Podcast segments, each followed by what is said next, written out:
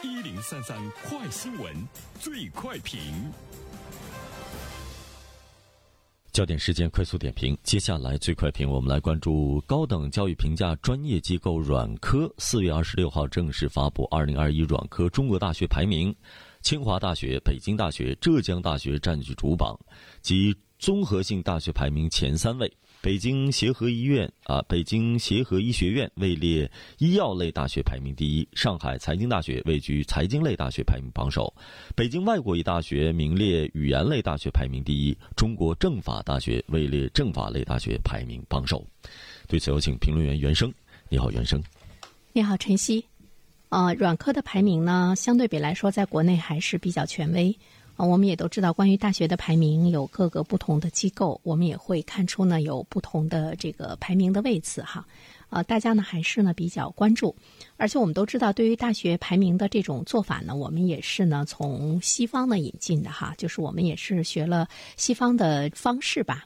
大约是美国新闻和世界报道发布了1984年大学排名以后，哈，我们就看到了这个大学排名活动在世界各国呢得到了长足的发展，也成为各国高等教育评价的特殊形式之一。其实我们都知道呢，对于美国来说，它的大学排名呢跟它这个学校的利益呢是比较紧密相关的，因为在吸引社会的资金啊，在吸引生源等等各个方面，对于大学的。这个经营也是呢，有着非常密切的关系哈。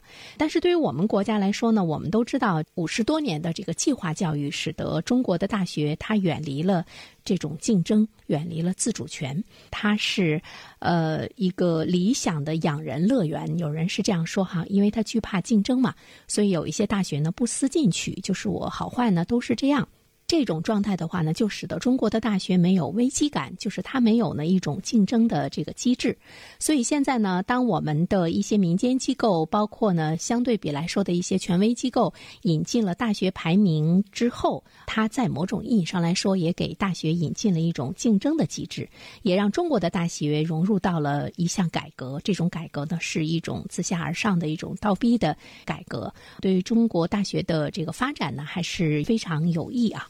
啊，所以呢，这个排名。大家呢也是越来越关注。作为学生和家长来说，我们还是呢很看重它的重要性，因为它毕竟呢是衡量它的一部分。尽管排名的机构不同，但是总体大致的这个方向呢是一致的。比如说清华、北大，它永远呢是在前面的两个，它不可能跑到后面去啊。位于前十的呢，大约也就是那么几个学校，只不过个别的位次呢会发生一些变化。大家呢还是呢比较去重视它，它的这个社会影响力呢也开始越来越大，也。更多的引起了高校、学生、家长、用人单位和理论研究者们的普遍关注。相信呢，对于中国来说，大学的这个排名也是呢一件越来越时髦的事情。第二点的话呢，其实我们会注意到大学的这种排名为什么在我们家长中引起了这么大的一种关注。它的这个排名现在这个时间出来呢，也是比较应景，因为。呃，六月份高考马上就要来临了啊，也就只有一个多月的时间。其实对于中国的大学来说，总体上来讲，九八五、二幺幺、双一流都是呢大家心目中的好学校。它也有排名的意识，它也有优等、中等这样的一个大类的一种的这个区别。而且呢，对于我们的用人单位来说呢，也越来越看重你的这个出身啊，就是你的这个学校的出身。比如说，有一些用人机构招聘人的过程中，它整个呢是电脑的这个选拔，如果不是双一流的甩出去了啊！你不是二幺幺的甩出去了啊！你你不是九八五的甩出去了，就他的这个门槛直接是在告诉我们，上一所呢排名靠前的上一所呢这个好的大学，对于你的这个就业来说呢也是非常至关重要，而且呢对于很多的用人机构来讲也比较呢重视你的本科出生，有些人呢他。本科呢没有读一所好的大学，但是他希望研究生，哎，我能够去清华，我能够去北大，我能够去浙大，让我的身价呢提高一些。但是大家都知道，这个高考的竞争它是最货真价实的，所以用人单位呢他也不傻，他开始呢去追逐到你的本科院校的出身。所以我们会看到呢，追根溯源，越来越讲究出身，在受教育的领域中也是呢是越来越明显。所以呢，我们现在看到呢，对于大学的这个排名之所以这么受。关注，那么也就不言而喻了。那么这个排名呢，在某种意义上来讲，如果啊大学没有直接利益关系，那么这个民间排名的话呢，是更值得我们的考生和家长重视。但是它究竟有没有利益关系，我们又是无从得知，因为有很多的高校也反映，有一些这个排名的机构，他会到高校去要钱，你给我钱，我就给你的名次往前排；你不给我钱，我就给你的名次往后排。所以呢，什么样的排名是货真价实的？它有价值，这个呢，我觉得应该该呢是值得有关的教育机构来进一步的规范，有道德的操作性，这一点呢是非常值得关注。如果呢是没有直接利益关系的这个民间排名，对于我们老百姓来说，参考性呢还是呢非常大的。同时呢，它对于大学来讲也依然会存在着强者恒强，因为整个的大学这个排名，社会的。公信力出来之后的话呢，它会引导呢资金的流向，政府和社会分配给高等教育的资源呢，也会呢更加呢合理，实现资源的有效的呢这个利用。所以呢，它的排名有助于引导政府和社会实现资源的一种合理的配置，将有限的资金流向更优秀的大学。第三点的话呢，大学的排名究竟它是以什么样的标准？是硬件是软件？比如说前清华大学的。梅校长啊，他就呢这个说过，他说：“大学者非大楼也，乃大师也。”这个呢，其实就什么样的好大学提出来了一个非常公正的一种呢这个标准。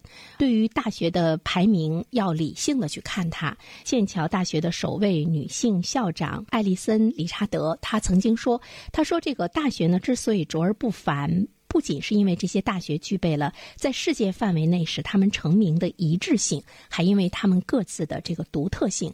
这些独特性呢，使我们很难根据一个泛泛的标准对他们来进行排名。同时呢，我们也会注意到呢，一篇文章啊，就是德国最好的大学是哪一所？在这里面呢，我们会看到德国没有人会问最好的大学是哪一所，哪一所是不是比另外一所好，并不是呢他们不做比较，而是他们非常清。处哈，如果你比较宽泛笼统的方式来进行比较的话，不可能有固定的比较答案。比如说，你把一个医科大学和一个理工科大学来进行比较，谁强谁不强？财经大学和一个医科大学来进行比较，恐怕呢也是没有呢答案。所以说呢，比较它是多元的，是呢这个个性层次的事情，也是个人层次的事情。每个人对于教育呢有不同的需求和想象，再加上每个人不同的现实的考虑，与其。即将对学校的看法建立在对他排名几何的密切关注上，不如呢？对于我们的考生和家长来说，我们要去考虑这所学校是不是真的适合自己。深浅宜人处，此地最合乡。首先要了解自己，你。最适合学什么样的专业？喜欢的专业在哪所学校呢？它是最强的。只有问自己呢，才能够呢比较这个清晰，找到符合自己的发展方向。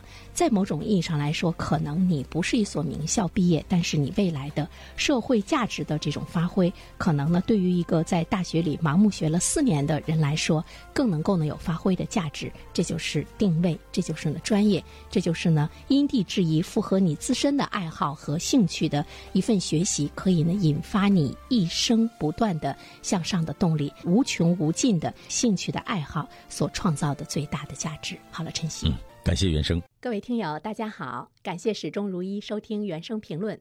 不知道你是否听过原声读书？